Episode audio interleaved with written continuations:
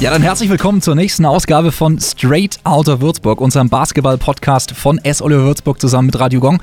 Und äh, heute im Studio sitzt jemand, ich sag's mal ganz provokant, der Mann verkauft uns aber er macht's gut und er macht's natürlich mit Leidenschaft und purer Emotion, denn er ist tatsächlich für Marketing und Vertrieb zuständig und deswegen ähm, darf ich ihn auch, glaube ich, so ankündigen. Oder Chris, war das jetzt fies, dass ich das so gesagt habe? Das ist alles komplett in Ordnung, Simon. Ähm, wir verstehen uns da. Nee, alles gut. Sehr gut. Also Chris Dierl, herzlich willkommen nochmal offiziell mit Name.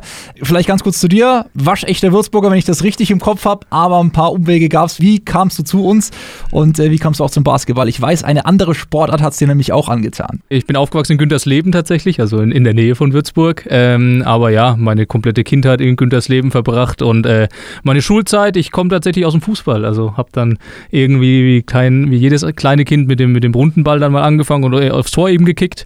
Das hat dann einigermaßen vernünftig geklappt, so dass ich dann äh, bei Kräuter Fürth mal in der Jugend mein Glück versucht habe, aber dann da ja den Sprung in den Profibereich leider nicht ganz gepackt habe und wieder zurückgekommen bin und dann aber trotzdem die Leidenschaft des Sports einfach mit meinem Beruf verbinden wollte. Also es war für mich immer klar, dass ich da äh, am Start bin und auch immer Lust habe, definitiv so hinter die Kulissen zu schauen und eben dem Sport nah bleiben will. Also ich konnte mir ehrlich gesagt nie was anderes vorstellen. Es war in der Schule oft so, dass ja, die Mitschüler nicht so genau wussten, was mache ich jetzt nach dem Abi und bei mir war das eigentlich relativ klar. Ja, Sport und, und den Business-Teil dahinter verstehen war mega spannend und habe dann ja über auch einen Bekannten, der jetzt hier in, äh, bei uns auch arbeitet, der Philipp Bonetzkas, unser Athletikcoach, den kenne ich auch, da der äh, Fußball in Rimper gespielt hat früher und der hat mir dann gesagt, ah, du musst nach Bayreuth kommen, da kann man Sportmanagement, Sportökonomie studieren und ist total cool und da sind richtig gute Leute und da findest du ein gutes Netzwerk und dann, ja, war da für mich die Entscheidung auch relativ schnell klar und äh, bin ich nach Bayreuth gegangen, habe da äh, das Spöko-Studium äh, durchgezogen, äh, hat einen Riesenspaß gemacht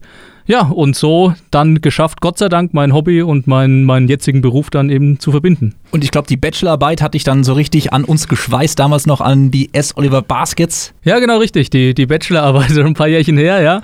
Ähm, ja, ich habe den Steffen Liebler auch gekannt. Äh, ja, Würzburg ist klein, wie, wie wir alle wissen, ne? Und ähm, dann, ich hatte damals ein Praktikum gemacht bei, bei Puma und hatte ursprünglich mal den Plan, bei Puma meine, meine Bachelorarbeit, meinen Abschluss da zu machen. Da hat es dann leider mit der Uni nicht so ganz hingehauen, weil ich das im Ausland machen wollte. Da haben die damals, war es noch nicht so digital, wie wir heute sind, haben die da ein Problemchen gesehen. Und so habe ich dann eben beim Steffen nachgefragt, hey, wie, wie es denn aus? Damals waren, war gerade so Aufstiegskampf äh, in die erste Liga. Wie schaut denn das aus? Habt ihr vielleicht ein Bachelorarbeitsthema? Und so bin ich dann erstmal äh, zum Basketball beruflich reingerutscht, wobei ich davor natürlich schon zu den guten alten äh, Marvin Willoughby, Garrett äh, etc. PP-Zeiten in der Arena war. Aber da dann wirklich das erste Mal beruflich Kontakt mit, mit äh, den Baskets gehabt. Und jetzt, ich habe dich angekündigt als der Mann, der uns verkauft, für alle nochmal, aber es ist ja im Endeffekt so, Marketing und Vertrieb heißt, die pure Emotion, die wir haben, eben in Sponsoring und Kooperationskonzepten ähm, ja, zusammen mit eben Partnern, ja, in eine gute Partnerschaft auch zu bringen, so würde ich es mal ausdrücken. Äh, vielleicht kannst du uns so ein bisschen nochmal den Job von dir beschreiben, so ein paar Zahlen und Fakten auch. Ja, verkaufen. Äh, Im Endeffekt sind wir die Abteilung. Also bei mir im Team ist ja Eva Manu noch dabei, plus dann der ein oder andere Werkstudent. Wir sind dafür zuständig, um ja, Geld zu generieren, Erlöse zu generieren. Das heißt, äh, eigentlich geht es grundsätzlich um das Thema Sponsoring, Ticketing, Hospitality, Merchandising. Ähm, Ticketing, Hospitality, Merchandising haben wir jetzt hier im Podcast auch schon einiges drüber gehört. Ähm, und ich bin im Endeffekt äh, hauptsächlich in meiner Person dann auch für das Thema Sponsoring zuständig, mache das vornehmlich dann mit dem äh, Steffen Liebler zusammen. Und ja, um, ich glaube, da so, so ein Gefühl dafür zu bekommen, und es ist ja auch gerade ein diskutiertes Thema, wie, wie wichtig ist es, diese ganze Diskussion Geisterspiele, ja, nein und Zuschauer.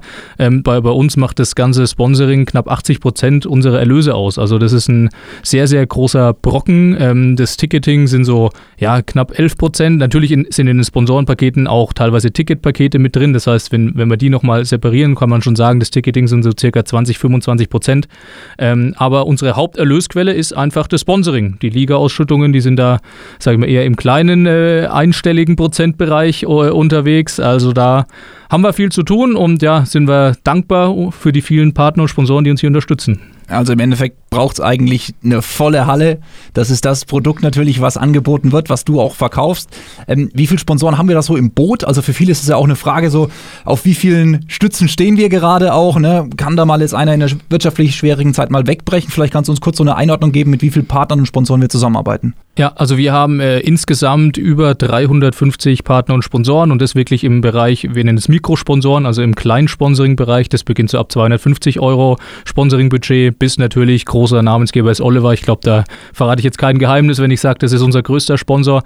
Ähm, aber ja, für uns sind alle wichtig. Wir sind da auf einer breiten Basis. Wir haben ja in Würzburg auch echt ein super Umfeld, wo wir viele Firmen haben, auch viele ja, verschiedenste Firmen von der, von der kleinen Handwerksfirma bis zum wirklich globalen Weltunternehmen und ja, das macht einfach einen Riesenspaß. Und alle sind Basketballfreunde und Fans. Ja. Das ist natürlich die Basis, auf, auf der ähm, ja auch geplant werden muss. Jetzt müssen wir natürlich auch darüber reden, was passiert ist und das ist ja dieser krasse Schnitt, also die Unterbrechung Corona-Pause, alles drum und dran. Das war ja wie die, die Handbremse auf der Autobahn, nenne ich es jetzt mal. Ne? Also da kam wirklich alles zum Stopp. Vielleicht kannst du uns so ein bisschen sagen, wie lief das bei euch ab und was waren dann auch die ersten Schritte nach dieser äh, krassen Bremsung? Ja, also man ist einfach verrückt, ne? Wir, wir ja. spielen gegen Bamberg, da äh, offen gesprochen natürlich ein ziemlich ja, schwieriges Spiel, um es vorsichtig zu sagen, aber wir haben schon ja, Richtung Playoffs geschielt. Ne? Wir wollten da Vollgas geben, wir wollten jetzt eigentlich hier mitten im Playoff-Kampf und, und Playoff-Rennen sein und dann auch ja möglichst die erfolgreich gestalten und dann ist da ja sowas dazwischen kommt, haben wir natürlich überhaupt nicht mit gerechnet. Aber ja, für uns das, das Allerwichtigste und, und, und ja, das Essentielle war,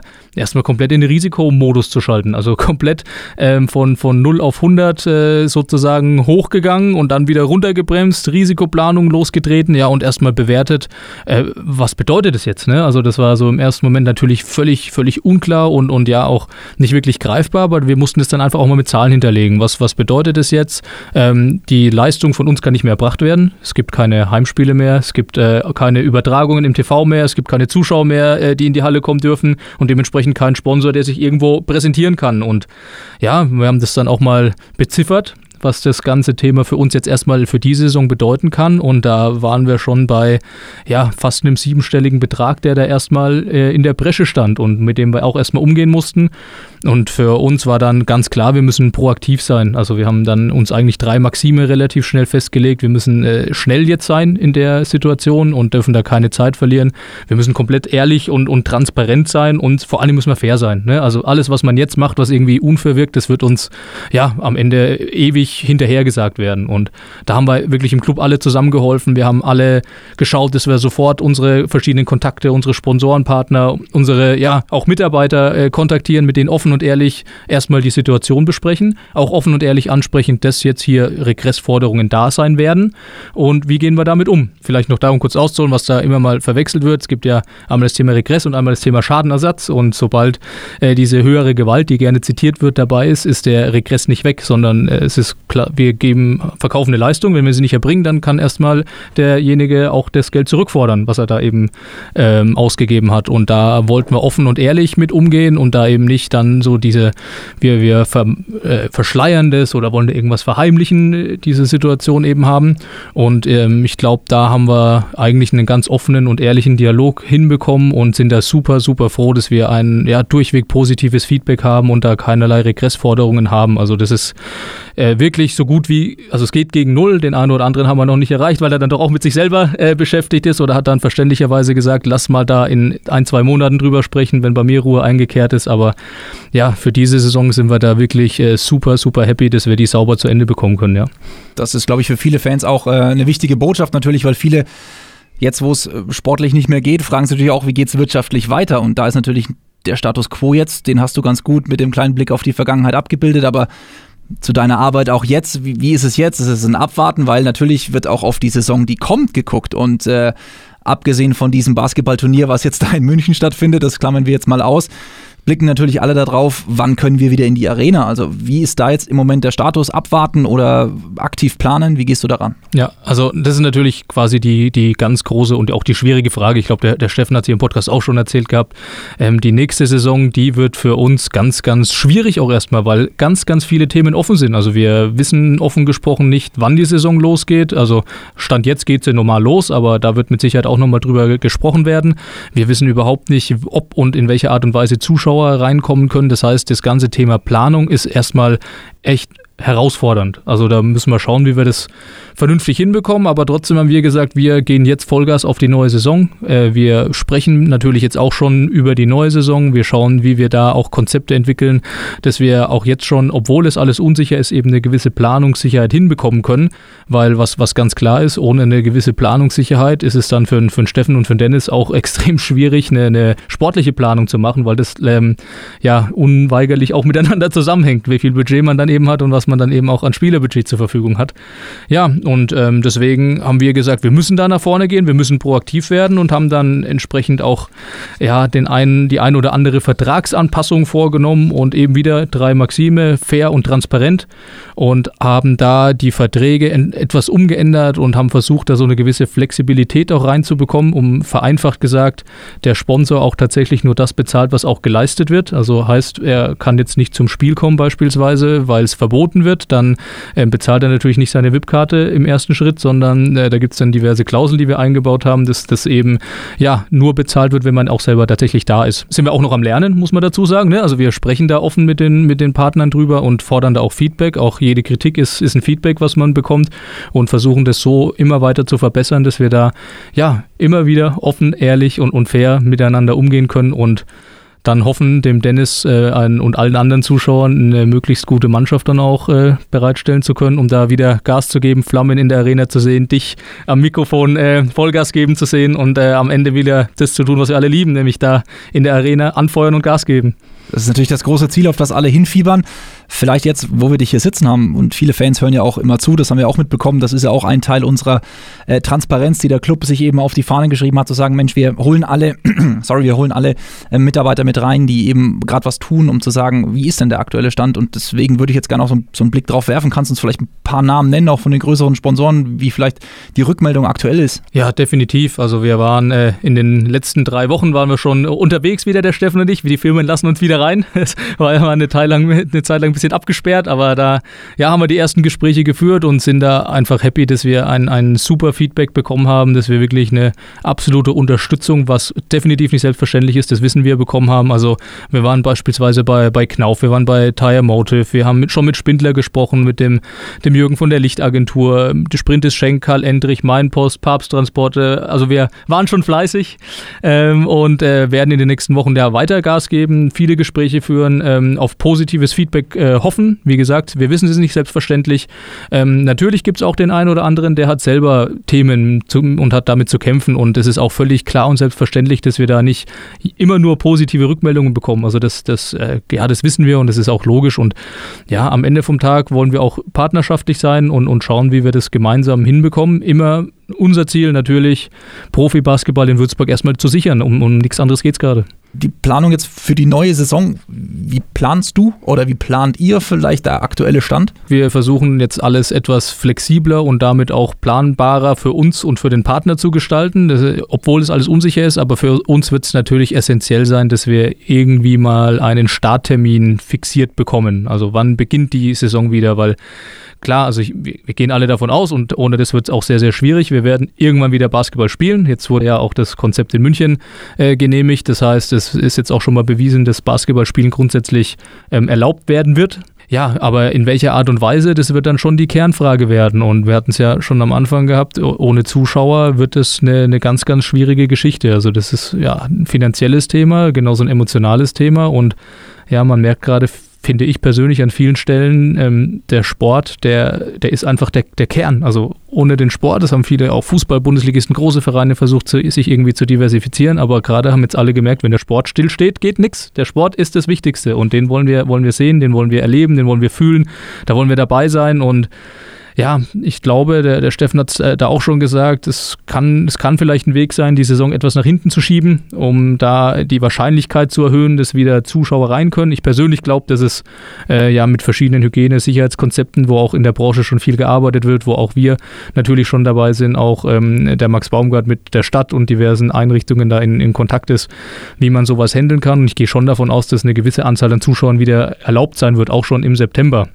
Muss man natürlich dann schauen, ob das dann auch wirtschaftlich alles sinnvoll ist, auch wie wir das managen können. Wir haben äh, knapp über 2000 Dauerkarten, die Kapazität sind 3000 Leute. Wenn wir jetzt mal von ausgehen, jede dritte Reihe wird besetzt, dann 1000 Leute reinzubekommen oder dürfen wir reinbekommen bei 2000 Dauerkarten, dann haben wir schon wieder ein Thema, wo wir schauen müssen, wie kriegen wir das gemanagt, ähm, dass es auch wieder fair eben bleibt. Und ähm, das sind alles Herausforderungen, wo wir schauen müssen. Aber wie gesagt, ähm, um es wieder auf den Punkt zu bringen, für uns der, der Startzeitpunkt wird, wird massiv entscheidend sein äh, über alles. Also ohne den wird es schwer zu planen. Das sind wir natürlich auch gespannt, bleiben dran. Ähm, Christian, vielen Dank für den Einblick. Ich glaube, das war für viele auch nochmal äh, an der jetzigen Stelle ein guter Blick äh, in die auch Planungssicherheit für die nächste Saison. Du hast viele optimistische und viele äh, freudige äh, Sachen mit reingebracht, natürlich aber auch ähm, ganz ernst gesagt, wie die Lage ist. Und äh, ich, das ist, glaube ich, auch ein richtiger Prozess. Da bist du auch fair gewesen an der Stelle. Jetzt muss ich aber am Ende auch nochmal fair sein und dir die gleiche Chance geben, die ich allen gegeben habe, nämlich am Ende nochmal einen Lieblingssong rauszuhauen. Oh, schwieriges Thema, bitte aber kurz anmerken. und an dieser Stelle, auch, auch wenn es eine kleine Herausforderung sein wird, aber an dieser Stelle keine Zahlen und Fakten, ich, sondern mir an dieser ist noch Stelle. mal eins ganz wichtig. Ja möchte mal diese Max Baumgart-Thematik klarstellen, dass wir hier, auch wenn ich hier neben einem weiteren Klubberer sitze, da äh, nicht, nicht ganz so äh, enthusiastisch waren, als äh, dieses Lied angesagt wurde, um es vorsichtig Meinst du etwa, die Legende lebt für alle, ja. die es verdrängt haben? ja, also da haben sich äh, zwei, drei Kollegen sehr drüber gefreut, ja.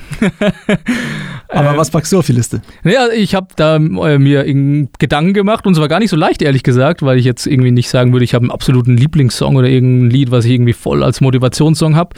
Ich habe dann irgendwie aber sofort an, an eine Band gedacht, die mich irgendwie total begleitet, mein ganzes Leben lang irgendwie, die so aus der Hip-Hop-Ecke kommt und dann irgendwie auch sich ein bisschen verändert hat und sehr kreativ ist und äh, dann in die elektronische Richtung kam und ähm, äh, ich dann irgendwo bei Deichkind gelandet bin, weil es, ja, weil da haben wir auch schon unser Erlebnis gehabt, Simon. Ähm, aber das ist irgendwie eine, eine, Gruppe, die mir immer Spaß gemacht hat, wo ich auch irgendwie extrem viele tolle Erinnerungen mit Freunden, Bekannten äh, von der Schulzeit über Studium, über auch Arbeitskollegen oder Bekannte, die man halt so mal äh, auf seinem Weg getroffen hat, habe. Und deswegen würde ich mich da jetzt für Deichkind und da äh, habe ich jetzt keinen festen Song, aber ich fand irgendwie Cliffhanger jetzt so gerade in der Corona-Zeit mit vielen Serien schauen eigentlich ganz cool, ja. Sehr gut, dann würde ich sagen, ist das dein Song, den wir auf die Liste packen. Vielen Dank, Chris. Bleib natürlich gesund. Viel, Danke weiterhin dir. viel Glück. Die Daumen sind gedrückt für alle Gespräche äh, mit unseren Partnern und auch dieser, an dieser Stelle natürlich nochmal vielen Dank an alle, äh, die jetzt zuhören. Vielen Dank an alle Partner, die sich jetzt auch vielleicht die Zeit genommen haben, da mit reinzuhören, äh, dass ihr uns unterstützt. Ohne euch geht's nicht. Das wurde, glaube ich, auch für alle deutlich. Basketball in Würzburg, das geht nur gemeinsam und zwar mit allen, die bisher dabei waren. Das ist ein Gemeinschaftsding und äh, uns alle verbindet eben die Liebe zum äh, geilsten Hallensport der Welt. So würde ich es jetzt mal ausdrücken und deswegen hoffen wir, dass wir den auch bald wieder sehen können und auch dürfen. Chris und sein Team tun auf jeden Fall alles dafür. Ähm, an dieser Stelle natürlich auch nochmal der Gruß an alle, die da draußen das gerade hören. Passt auf euch auf, bleibt gesund und äh, ihr seid mit Abstand natürlich in diesem Fall die besten Fans, die wir haben. Das ist doppeldeutig, aber das meinen wir auch genauso. Deswegen passt auf euch auf und bis bald.